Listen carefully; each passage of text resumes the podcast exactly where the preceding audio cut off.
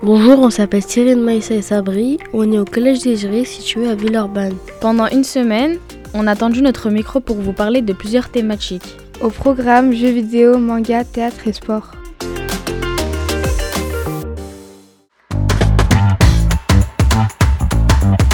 Aujourd'hui, direction le club du Rhône pour rencontrer Anaëlle Angerville, championne du monde de boxe.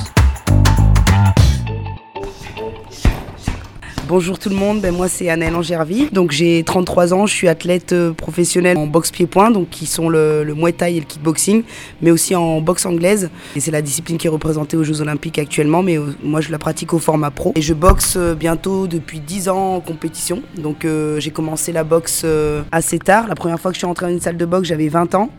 Et aujourd'hui, j'en ai 33 pour 10 ans de compète, donc 23-24 ans, j'ai commencé la compétition. Comment euh, as-tu commencé ce sport? C'est après euh, 10 années de football, on va dire. J'ai pratiqué le football euh, à l'âge de 9 ans, jusqu'à mes 19 ans à peu près. Et puis euh, au moment de rentrer dans le monde du travail, j'avais pas forcément euh, le temps euh, de m'investir dans un sport collectif parce que ça demande des obligations, d'être là pour l'équipe, etc. Et je me suis dit, bah, je vais penser à moi, je vais faire un sport individuel, puis j'aime beaucoup le contact. L'opposition, ça me faisait pas, forcément peur, donc du coup, je me suis naturellement dirigée dans une salle de sport de, boxe. Qu'est-ce que t'aimes dans ce sport? Euh, J'aime me défouler. Moi, je te donne une paire de gants, tu sais, hein, tu tapes dans un sac, ça défoule déjà, premièrement. Donc, euh, ça permet de vider, euh, vider un petit peu sa, tête. Et aussi, en fait, c'est que c'est un sport qui demande bah, beaucoup de rigueur, surtout quand on pratique à haut niveau. Ça demande aussi de prendre son temps, de, vraiment se consacrer à ce sport. Ça peut être aussi l'hygiène de vie, euh, l'alimentation, le mental aussi. C'est un, sport qui forge le mental parce que c'est un sport qui est dur, le sport de contact. Aller au contact de quelqu'un, c'est pas forcément euh, facile. Il y a des gens déjà, ils, ont du mal à aller au contact de quelqu'un rien que pour parler. Alors imagine aller au contact de quelqu'un pour, euh, pour se toucher, pour se donner des coups. C'est pas forcément simple. Donc c'est ça qui m'intéresse dans ce sport et c'est de voir comment moi je me comporte face à toutes ces situations et puis, et puis voir aussi que dans ce sport individuel qui est dur, ben en fait il y a quand même des règles et entre, entre personnes en fait c'est un réel respect parce qu'on sait que c'est un sport qui est dur et donc on se respecte beaucoup. Et aussi la petite dose d'adrénaline que j'ai quand je vais sur le ring, ça ça procure une sensation d'adrénaline que je n'ai connue dans aucun autre sport. Souvent, les gens pensent que euh, c'est violent. Qu'en penses-tu? Pour moi, c'est pas représentatif de la violence, ce sport. La violence, pour moi, c'est quand euh, il y a une personne qui va aller euh, insulter, qui va aller, par exemple, frapper physiquement une autre personne qui n'a rien demandé. Pour moi, à partir du moment où on pratique un sport, ça veut dire qu'il y a des règles. Et ça veut dire que les deux personnes, quand elles s'affrontent euh, dans un combat, elles sont OK avec ces règles, elles ont travaillé pour ça. Donc elles connaissent les tenants et les possibles aboutissants de enfin, la finalité du combat, qui peut être le chaos aussi quand on, se- quand on boxe à haut niveau. Donc pour moi, c'est pas de la violence parce qu'on est OK. Et c'est pour ça que derrière ça, il y a un réel respect ensuite qui se, qui se fait entre les combattants et les combattantes. Quelles sont tes plus grandes médailles que tu as gagnées? Donc les médailles, je les ai gagnées avec l'équipe de France. J'ai fait 12 sorties avec l'équipe de France. J'ai ramené 9 médailles et 4 médailles d'or. Après, il y a les ceintures. Le ceinture, c'est ce que tu remportes au format professionnel. C'est souvent quand on voit la télé. Donc ça, des, ceintures, j'en ai aussi. Celles qui ont le plus de valeur, on va dire. C'est mes deux ceintures de championne du monde, donc WMC et WMO. Donc WMC, c'est la dernière en 2022. Et la ceinture de championne de, France professionnelle aussi que euh, j'ai remportée en début de cette année. Voilà, en boxe anglaise. Euh, Quelles sont les différentes box- boxes que tu pratiques Eh ben écoute, euh, il y a le Muay Thai, c'est plus connu sous le nom de boxe thaïlandaise. C'est la boxe la plus complète en fait. On utilise les poings, on utilise les coups de coude, on utilise euh, les coups de genoux, les kicks. Euh, Il n'y a pas de combat au sol par contre. Et pour moi, c'est la boxe la plus complète parce que c'est celle qui fait, qui développe vraiment tout. Ensuite, il y a le kickboxing, euh, donc c'est le K1. Le K1, c'est une des disciplines du kickboxing. Euh, c'est une discipline qui c'est une discipline pied-point qui se pratique avec les poings, les kicks et les genoux. C'est un peu plus rapide que la boxe thaï. Et pour finir, eh ben, il y a la boxe anglaise qui est qu'avec les poings au-dessus de la ceinture. Tu préfères euh, laquelle entre les trois boxes? J'ai pas de préféré. Il y a celle où j'ai le plus de résultats, c'est la, la boxe thaïlandaise.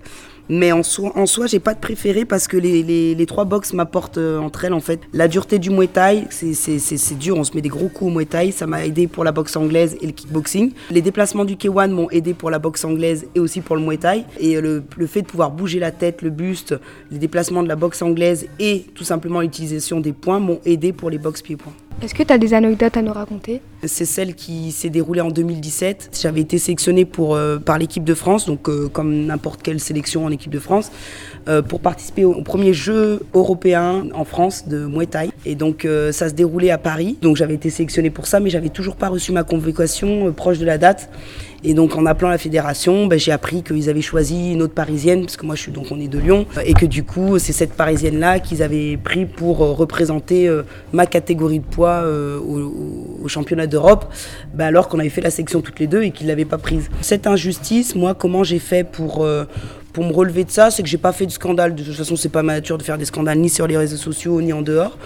Euh, par contre, je suis revenue, j'ai continué à travailler et je suis revenue l'année- d'après, je suis devenue championne d'Europe. Alors c'était en République tchèque, c'était plus en- en- à Paris, mais euh, je m'étais donné comme objectif de devenir championne d'Europe et c'était chose faite. Et en plus, ce qui était euh, intéressant parce que j'avais eu j'ai eu des combats durs. J'ai eu des adversaires en plus, des, nouvelles adversaires que je ne connaissais pas et qui, sur le papier, euh, étaient au-dessus de moi. Et j'avais tellement cette motivation, tellement cette envie de devenir championne d'Europe. Et je me suis dit, quand j'ai commencé la compétition, c'est moi la championne d'Europe, c'est personne d'autre. Et donc j'ai ramené cette médaille d'or. Voilà. Euh, quelle est euh, ta boxeuse ou boxeur préféré Alors, j'ai pas de boxeur ou de boxeuse préférée. Bon, on va dire qu'il y a, y a un boxeur qui, pour moi, me marque un peu plus par rapport à sa facilité d'adaptation. C'est Mac Tyson en boxe anglaise. Pour un poids lourd, euh, il était assez de, il était pas grand, mais en fait, il a, développé son propre style. Il y a beaucoup de boxeurs en fonction des générations qui développent leur propre style. D'ailleurs, les jeunes essayent de s'identifier à ces personnes. C'est un peu comme dans le foot. Ronaldinho, les passements de jambes, etc. Messi. Et puis en fait, il, il marquait, hein, parce qu'il cognait, il gagnait beaucoup par KO. Est-ce que tu vis de ta passion? Ah, c'est une très bonne question. Alors aujourd'hui, on ne, alors, moi je ne vis malheureusement pas que de que des combats de boxe. Et en fait, je dis malheureusement, mais au final non, heureusement, parce qu'en fait, je touche à tout. À côté de ça, ben, je, je peux donner des cours, je donne des coachings, je fais des interventions, ben, comme aujourd'hui, le petit podcast sympa pour vous. Donc euh, non, voilà, je je vis pas que de ma passion, mais je suis une touche à tout. Un petit peu comme le fait que je touche à plusieurs box, et ben je touche un petit peu à tout et je pense que ça m'enrichit plus. Quand tu accélères, tu vois? Et quand tu donnes un coup comme ça, Je suis aussi dans la boxe, peux-tu me donner des conseils? Alors déjà, je suis très contente que tu sois dans la boxe.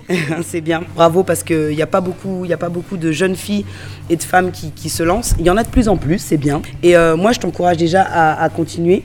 Parce que si tu as réussi à, faire le pas de, rentrer dans une salle de boxe, je pense que tu peux inspirer d'autres. Tu vois, moi, quand, euh, j'avais ton âge, je me doutais pas que à mon âge là maintenant, euh, j'allais peut-être être rôle modèle pour d'autres jeunes filles et d'autres femmes. Et donc, je trouve ça super. Donc, peut-être que tu seras euh, la future rôle modèle. Donc, continue, continue. Et puis, je pense que tu seras, je pense, une personne inspirante. Et je te le souhaite par la suite, justement, pour pousser d'autres, les copines, les tantes, les cousines, je sais pas, à pratiquer de la boxe. Crois en toi. Et si jamais un jour tu as envie de faire de la compétition, eh ben pourquoi pas? C'est aussi pour toi. Voilà, toute personne peut faire la compétition et toute personne peut pratiquer la boxe. Merci. En tant que femme, euh, c'est compliqué le milieu de la boxe? Alors ça peut. Moi j'ai toujours été attirée par le foot, euh, voilà, par les sports dits masculins, donc j'ai toujours réussi à me faire ma place. Parce que j'ai le tempérament qui fait que quand j'arrive quelque part, je me dis ben voilà, je me prends pas trop la tête et j'arrive à m'imposer. Mais c'est pas donné à tout le monde. Il y a des personnes qui ont du mal à arriver à s'imposer dans un groupe. Et donc du coup, ça peut être difficile, surtout quand on est une femme, surtout parce que souvent il y a, euh, il y a des, gars qui peuvent être un peu machos, de dire ouais, elle a pas sa place ici, euh. mais on n'est pas là pour subir. En fait, toute personne peut pratiquer, même il y, a- même des hommes qui se sentent obligés de faire les gros durs parce qu'ils se disent bah sinon je vais pas avoir l'image du mec euh, voilà. Et ils se sentent obligés alors qu'ils n'ont pas du tout envie. C'est pas dans leur dans leur personnalité. Donc euh, pour moi ça n'a pas été si difficile que ça mais je comprends que ça puisse l'être pour d'autres personnes Alors, je m'appelle Dominique, je suis entraîneur de boxe et éducateur. Ça fait une trentaine d'années. C'est quoi qui vous plaît dans ce métier? Ben, disons que la boxe, c'est le côté sportif et, et le, le côté éducateur, c'est un peu différent. C'est plus s'occuper des jeunes par rapport à des problèmes. Mais bon, les, les deux peuvent se compléter. Vous êtes l'entraîneur d'Anaël, comment vous êtes rencontrés? Alors, dans la rue, elle était policière, on s'est engueulé. et du coup, on a fait de la boxe. Si vous devriez décrire Anaël, vous la décrivez comment? Elle a un gros mental, elle a une bonne mentalité, elle a une bonne maturité aussi, elle a des possibilités physiques. Donc c'est toujours des éléments importants. Comment vous êtes arrivé à la boxe? J'ai pratiqué un peu le sport de combat par revendication sociale un peu.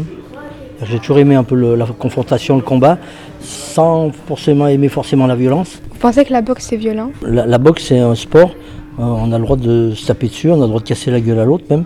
C'est une chose qui est interdite dans la vie, on n'a pas le droit de taper sur les gens. Et pour moi c'est plus un jeu tactico-technique que de la violence pure. En fait, c'est, faut, pour moi, c'est dépasser, c'est extérioriser des choses, mais c'est dépasser un peu la violence pour euh, s'affronter, essayer d'être le meilleur, mais sans cette violence, je dirais, un peu gratuite.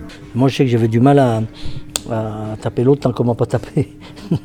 Donc c'est, pas, pas évident, c'est une confrontation. Mais je pense que c'est intéressant parce que psychologiquement, euh, ça, ça, peut apporter beaucoup. Après, bon, il faut, faut, accepter de prendre des coups comme dans la vie. Il faut accepter d'en donner aussi, ce qui n'est pas évident, parce que des fois on n'a pas envie d'en donner forcément. Donc euh, c'est un parallèle avec la vie qui, qui reste. C'est pour ça que je dis que c'est du théâtre dramatique, parce qu'il y a un parallèle où on prend toujours des coups, il faut savoir les encaisser, et il faut savoir s'en donner des fois. Comment elle a fini championne, Anaëlle On casse ma gueule à ses adversaires. elle a le sens du combat, elle a un bon coup d'œil, donc c'est des éléments qui sont importants. Et là justement, elle a un petit problème aux yeux, donc on va essayer de corriger ça pour la suite de sa carrière. C'est quoi le rôle d'un coach? Alors il y a l'entraîneur, c'est surtout la partie euh, spécifique, euh, tactico-technique, euh, préparation physique, préparation mentale, mais pas forcément pour, détruire l'autre, c'est aussi pour construire. C'est pour ça que moi je dis on construit sa victoire. Et après, le coach, c'est aussi l'accompagnement. Pour moi, je suis en train de créer des coachs parrains parce qu'il y a tout un accompagnement autour à avoir qui est, comment dire, qui est important aussi par rapport à un sportif de haut niveau, même par rapport à tout le monde. C'est-à-dire, tout le monde, des fois, a besoin d'un appui quelque part. Et ça, c'est mon rôle un peu d'éducateur de quartier. C'est-à-dire que souvent, euh, on a besoin de, se confier par rapport à des soucis, tout ça. Et, ça, c'est le, c'est le, rôle du coach. Vous avez des anecdotes? Annelle, elle a réalisé en 2018 23 combats en, en 10 mois, ce qui est assez énorme. Elle a décroché trois médailles d'or euh, avec l'équipe de France, un titre de champion pro en boxe anglaise avec, euh, avec moi, et aussi elle a décroché un titre euh, interzone en boxe anglaise. Elle ne peut pas vivre de son, de son sport vraiment, même si maintenant elle fait beaucoup de coaching, tout ça. Mais disons que l'idéal, c'est de pouvoir faire que ça. C'est pour ça que moi, je, j'ai monté une association qui s'appelle les 5 actions de prévention. C'est pour aider les jeunes à vivre leur passion. C'est-à-dire que moi, j'aimerais que tout le monde ait le droit dans sa vie, de 7 à 77 ans, pendant 5 ans, pouvoir vivre sa passion. Mais il y a beaucoup de gens qui ne peuvent pas parce que ça coûte trop cher, on n'a pas les moyens. Et ça, je trouve que c'est dommage parce que les gens s'épanouiraient beaucoup mieux, que ce soit des plus jeunes ou moins jeunes. Un épisode réalisé par Sabri, Meissa et Cyrine, apprentis reporters. Marine Manastiriano était à la formation et au montage, et moi, Olivia Sebar, à la coordination. Vous avez pu entendre les musiques Sony et Upbeat Hit de R.A. Le Mikado, c'est un podcast inclusif produit par Yes Crew dans le cadre d'un projet de remobilisation de la cité éducative de Villeurbanne, mené avec l'association Acolia. Un immense merci à Anaëlle Angerville pour sa bienveillance et ses conseils. Pour retrouver les autres épisodes, rendez-vous sur la chaîne Les Podcasts de Yes, IE, SS, sur ton appli de podcast préféré. Merci pour ton écoute et à bientôt